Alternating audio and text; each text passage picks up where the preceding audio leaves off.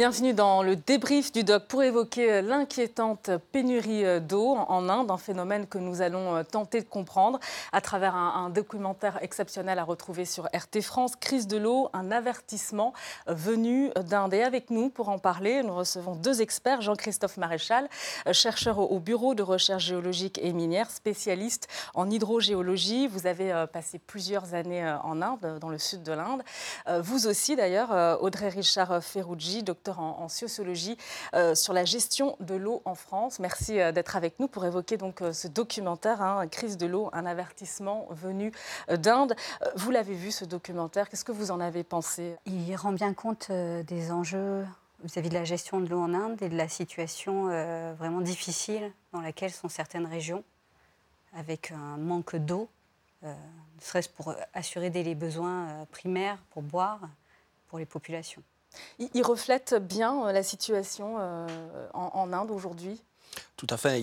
surtout, euh, ce qui est intéressant dans ce reportage, c'est qu'il il, nous dépeint bien la situation d'une partie de la population, qui est le monde rural, les agriculteurs, qui sont fortement concernés par cette pénurie. On va regarder d'ailleurs un, premier extrait qui va nous plonger au cœur de, ce documentaire pour comprendre le, quotidien, justement des Indiens qui subissent cette crise de l'eau. On regarde ce premier extrait.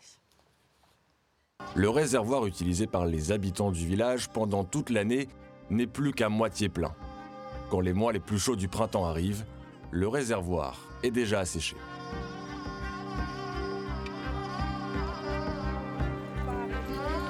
Jivi n'a personne pour s'occuper de son petit dernier à la maison. C'est pourquoi elle l'emmène avec elle au travail. Avec d'autres femmes, elle creuse l'étang pour recueillir l'eau dès que, enfin, il pleuvra.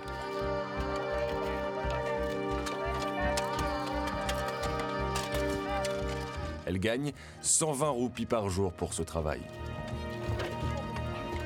Elles ont besoin de cet argent pour acheter de l'eau. Les villageois attendent depuis plus d'un mois que la saison des pluies arrive et que l'eau commence à tomber du ciel. En vain.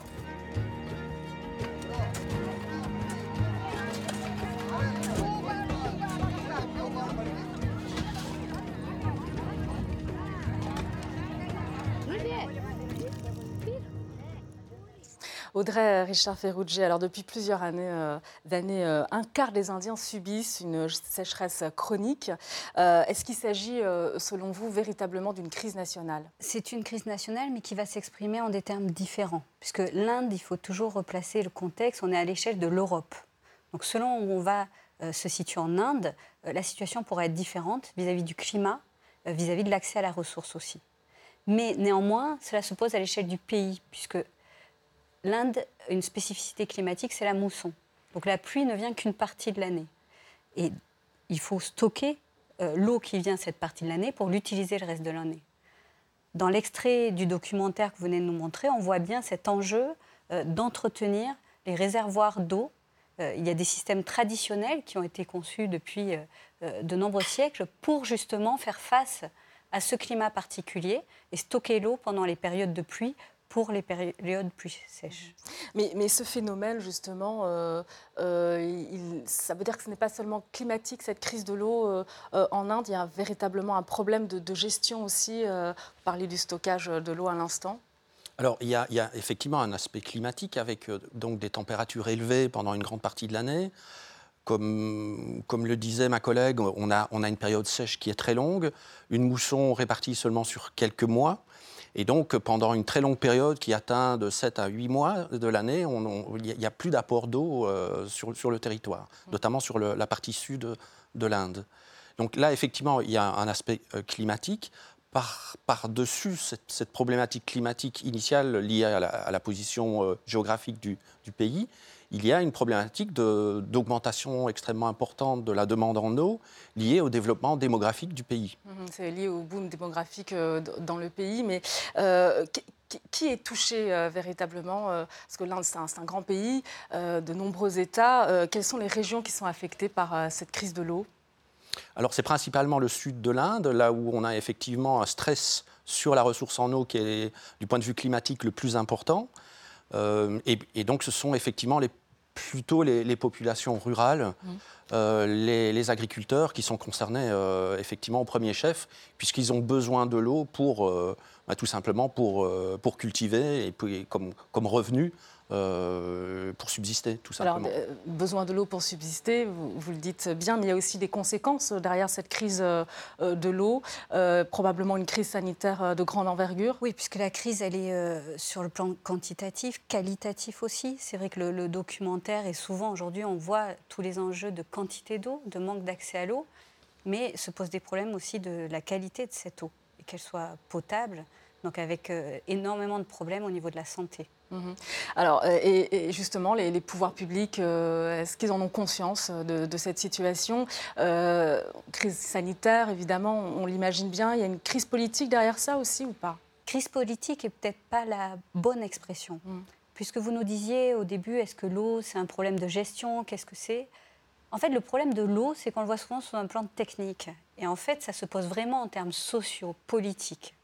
Et ça se pose pas uniquement en termes d'eau puisque même si on parle de l'eau agricole, si on dit en Inde plus de 80% de l'eau est prise pour l'agriculture, on peut aussi se demander pour quelle agriculture mmh, Pour quand je parlais de, crise politique, évidemment, je faisais allusion euh, euh, au débat euh, que cela mmh. peut susciter au, niveau national, cette crise. Alors évidemment, le débat national existe et conduit à des, plutôt formuler des solutions en termes d'infrastructures pour l'eau. Il y a un grand projet en Inde d'interconnecter les rivières, par exemple, des projets de barrages. Ce qui est intéressant dans le documentaire, c'est qu'il met vraiment en avant aussi d'autres modes euh, de gestion de l'eau, qui sont tous ces systèmes traditionnels, en fait, à l'échelle locale, construits, entretenus par les usagers, et sur lesquels les politiques publiques aussi pourraient appuyer plus. Alors on va en parler, mais on va regarder justement euh, euh, comment cette pénurie d'eau se traduit dans le quotidien des populations. on regarde ce second extrait qui est très éloquent. La queue est longue et il vaut mieux arriver parmi les premiers.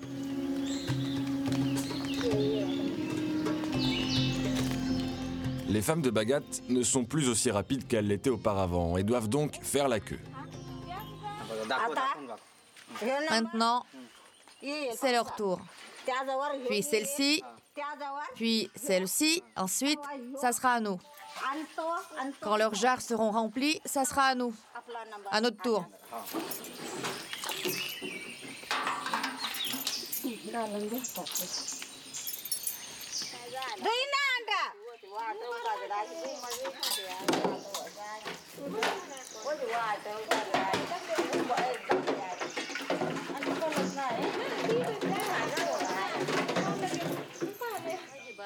Il y a peu d'eau dans le puits et le nombre de familles augmente.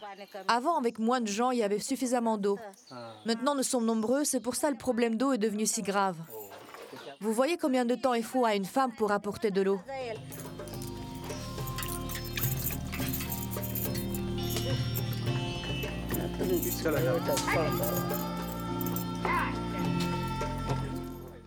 Jean-Christophe Maréchal, des puits comme celui-ci, il y en a beaucoup en Inde, vous en avez euh, beaucoup observé oui, tout à fait. Donc ça, pose la question effectivement de, l'eau souterraine euh, dans, ce pays. Dans ces zones climatiques euh, arides, il n'y a quasiment plus d'eau en surface. Elle est évaporée, elle est consommée par la végétation. Donc l'homme se tourne vers l'eau souterraine. Euh, et donc, euh, ça nécessite d'avoir des déplacements. De, on voit là l'épouse de, l'agriculteur qui se déplace et qui prend, passe une grande partie de sa journée pour récupérer de l'eau. Et donc, il n'y a plus qu'un certain nombre de points d'eau autour desquels les populations, comme on le voit là, se, se rassemblent pour récupérer et pour, euh, pour avoir l'eau nécessaire tout simplement à, à, la survie pour une journée. Et, quelle est la particularité de ce puits-là que, l'on vient de voir Il s'agit de ce qu'on appelle un open well, un, puits ouvert, comme il y en a des, des centaines en Inde. C'est un, vieux puits euh, dont euh, l'objectif était d'extraire de l'eau tout simplement ben, comme ça pour un usage domestique.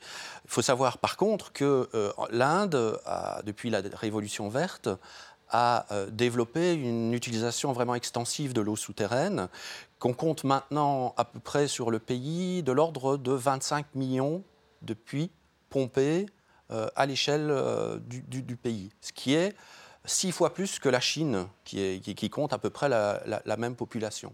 Donc ça vous donne une idée du développement de l'utilisation de l'eau souterraine dans ce pays depuis la Révolution verte qui a conduit à, cette autosuffisance alimentaire de, l'Inde, mais au prix d'une exploitation très forte des ressources en eau, euh, et, des sols euh, également. Alors, je vous fais intervenir euh, Audrey Richard Ferrugi sur l'usage justement de, ce puits.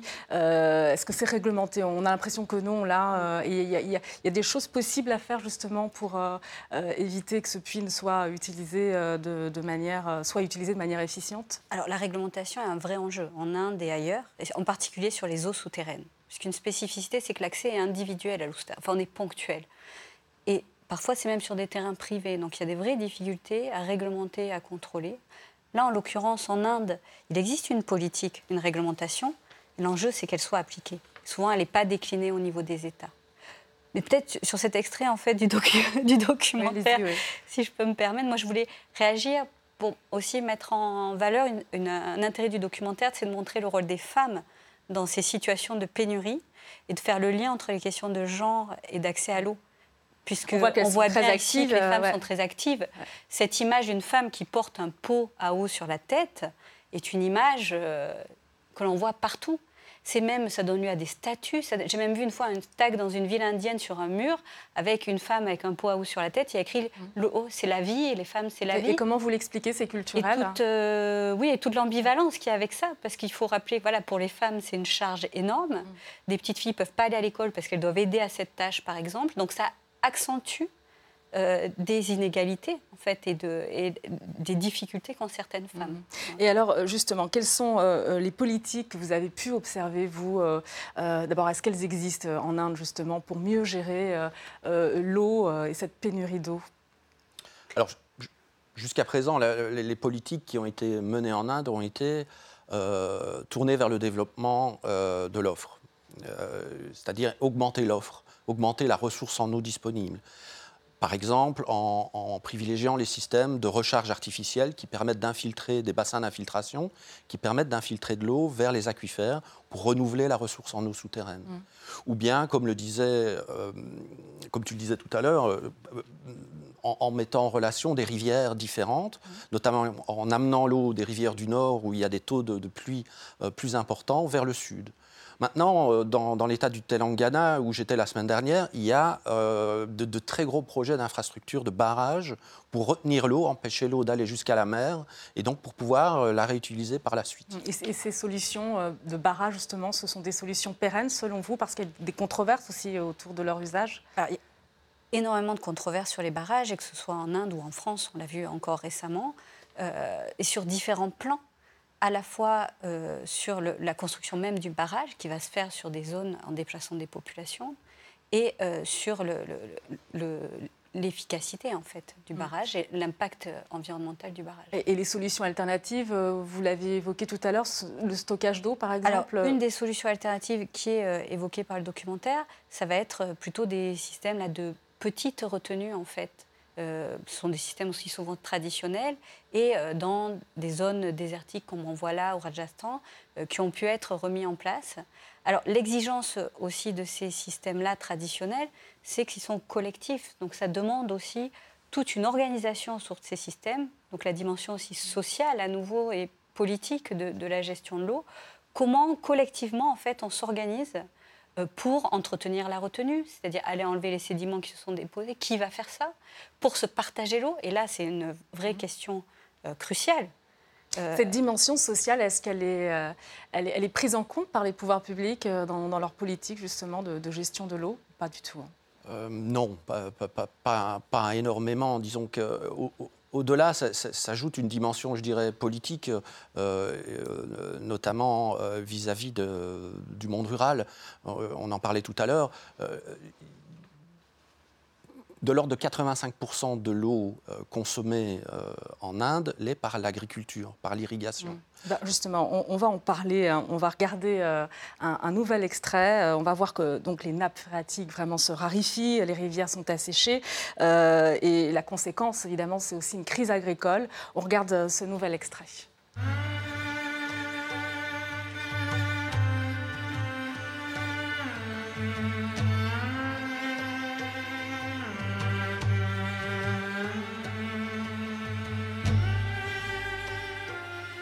Pendant les cinq premières années, il n'y a pas de récolte.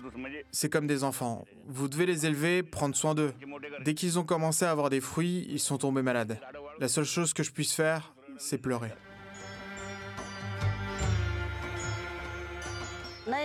Il dort mal. Il se réveille souvent et il broie toujours du noir. J'essaye de le consoler, mais quand je m'endors, au réveil, je le vois assis là, réfléchissant à cette situation. Nous avons cultivé ces arbres, mais ils n'ont pas donné de fruits. C'est comme élever un enfant pour ensuite le perdre. Quand les pluies sont finalement arrivées en 2015, elles étaient trop insuffisantes pour fournir de l'eau à tout l'État. Alors justement, en Inde, l'agriculture, euh, c'est un pays agricole, hein, l'Inde, on peut le dire. Euh, l'agriculture absorbe 85% de l'eau et, serait responsable de l'épuisement progressif euh, des ressources hydriques du, pays. Que cache cette réalité, hein, selon vous? L'agriculture prend de l'eau, évidemment. Ensuite, c'est un peu comme je disais pour l'Inde, de quelle agriculture on parle et quel type d'agriculture? C'est-à-dire que là, on voit qu'on est dans des villages, on peut avoir euh, de l'agriculture vivrière ou on peut avoir de l'agriculture intensive. Donc, on peut cultiver du millet en Inde euh, pour se nourrir, on peut cultiver du riz ou de la canne à sucre pour l'exporter. Donc, en effet, il y a des vrais enjeux vis-à-vis -vis de l'agriculture, mais qui sont des enjeux également de politique majeure et de société sur les formes d'agriculture qui sont présentes. Donc vous, ce que vous nous expliquez en fait, c'est que l'agriculture intensive, elle existe évidemment, elle est pratiquée euh, Et en, elle a Inde. Elle, accentuée pendant la Révolution verte, en fait, qui a conduit justement, grâce au développement des accès à l'eau souterraine, au développement des forages, d'avoir plus d'accès à l'eau et de pouvoir aller vers une agriculture plus intensive et produire plus. Mais on est dans une situation aussi en Inde où euh, la situation alimentaire aussi est grave. Donc il y a un besoin de production. Donc, y compris pour les politiques, on est dans cette euh, euh, ambivalence. Je vais vous donner un exemple, par exemple, un peu de, de, formes de cercles qui peuvent être un peu vicieuses. C'est-à-dire qu'il euh, y a une politique alimentaire, donc l'État va subventionner la production de riz. Donc, sur certains territoires, va acheter aux agriculteurs à un prix garanti. Donc, les agriculteurs vont faire du riz, qui est une culture qui va être plus consommatrice en eau qu'une autre. Donc, ça peut créer une crise de l'eau. Mmh donc, on a ces liens entre agriculture, eau, euh, et dynamiques euh, locales qui sont importantes. En revanche, ces agriculteurs que, l'on voit dans le documentaire, euh, c'est vrai que ce sont des, petites exploitations, des milieux ruraux qui, on, peut dire, ils sont, ils sont abandonnés par les pouvoirs publics selon vous ou pas? Non, non, non, ils ne sont pas abandonnés, mais ils sont, je dirais, victimes de politiques plutôt de vision à court terme, pas de vision à long terme. on, on s'occupe plus, c'est clair, des gens en, milieu urbain, dans les grandes euh, mégapoles qui sont en plein développement économique. Euh, c'est eux qui, vont avoir la, première attention des autorités. Euh, maintenant, les, agriculteurs ne sont pas abandonnés. Il faut savoir que euh, les forages ont été euh, subsidiés par, l'État. L'électricité est également en partie payée par, les États, de façon à permettre aux agriculteurs de pouvoir extraire l'eau pour irriguer leurs champs. donc là-dessus, il y a un soutien quand même important des pouvoirs publics vis-à-vis de ce monde agricole. Mais par contre, la question aussi, c'est vraiment la politique agricole du pays est-ce qu'il est raisonnable de cultiver du riz à forte demande en eau dans les parties sud du, pays, par exemple, hein, euh, euh, plutôt que dans le nord où il y a beaucoup plus d'eau disponible. Euh, des questionnements aussi sur la production totale de, produits agroalimentaires en, Inde. C'est un des premiers exportateurs de, blé, de riz, d'épices, même de viande bovine, qui consomme énormément d'eau pour être produite. Et donc, en, termes de, quand on fait un bilan de, d'eau virtuelle à l'échelle d'échange, à l'échelle mondiale d'eau virtuelle, c'est-à-dire l'eau qui est contenue dans les produits qui sont échangés, l'Inde est un des plus gros exportateurs d'eau. Donc c'est, un paradoxe. C'est un paradoxe en soi.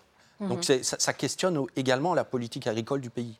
Euh, vous parliez tout à l'heure euh, des, mégalopoles. Il y a une industrialisation aussi en Inde. On parle de réchauffement climatique. Il y a des conséquences aussi.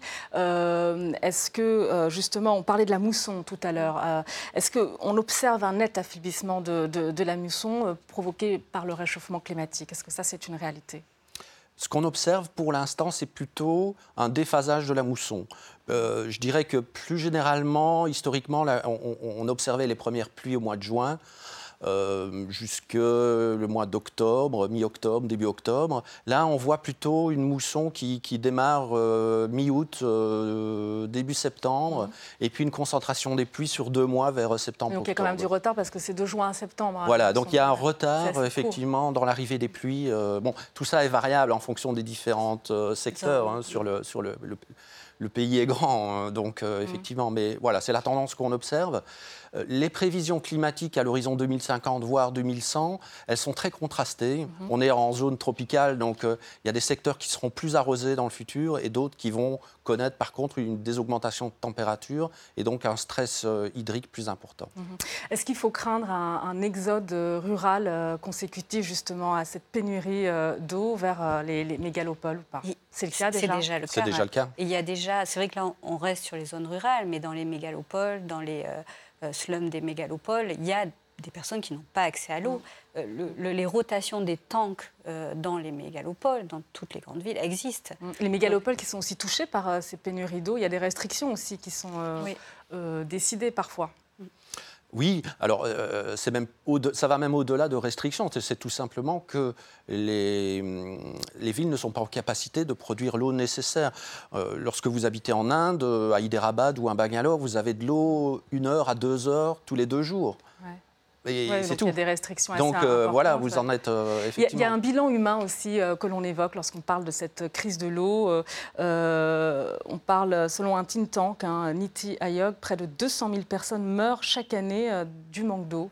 Je ne suis pas en mesure d'affirmer ou de confirmer ce chiffre, euh, mais il est clair que, effectivement, on, a euh, un impact du manque d'eau, mais aussi de la qualité de l'eau. Et ça, c'est une question qui n'est pas encore connue en Inde.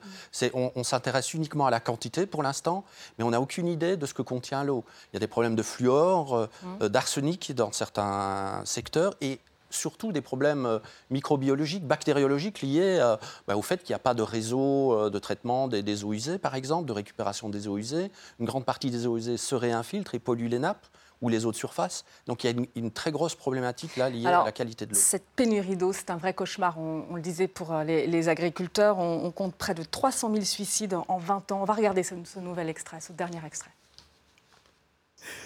La cause principale des suicides est la perte des eaux fluviales, qui sont maintenant possédées par des États non ripariens comme l'Ariana, Delhi et principalement le Rajasthan.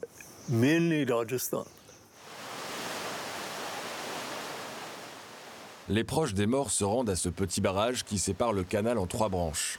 Ils espèrent trouver les corps de leurs proches dans l'eau, au moins de ceux qui se sont suicidés en sautant dans le canal.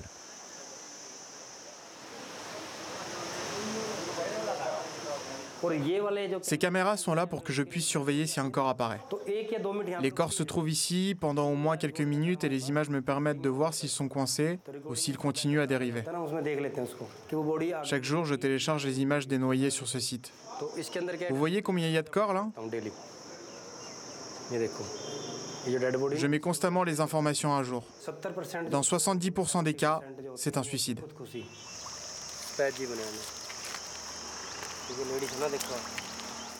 Voilà, donc on, voit le, drame humain euh, derrière euh, cette crise euh, de, l'eau en Inde.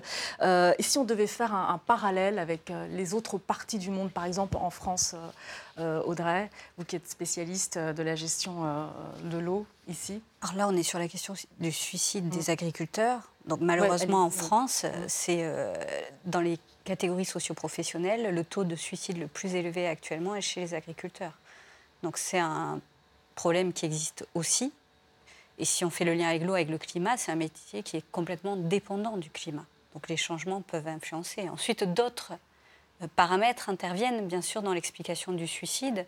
Euh, l'endettement, que ce soit en France ou en Inde. En Inde, c'est euh, exprimé dans le témoignage, mais c'est souvent des situations d'endettement insurmontables, en fait, qui conduisent au suicide.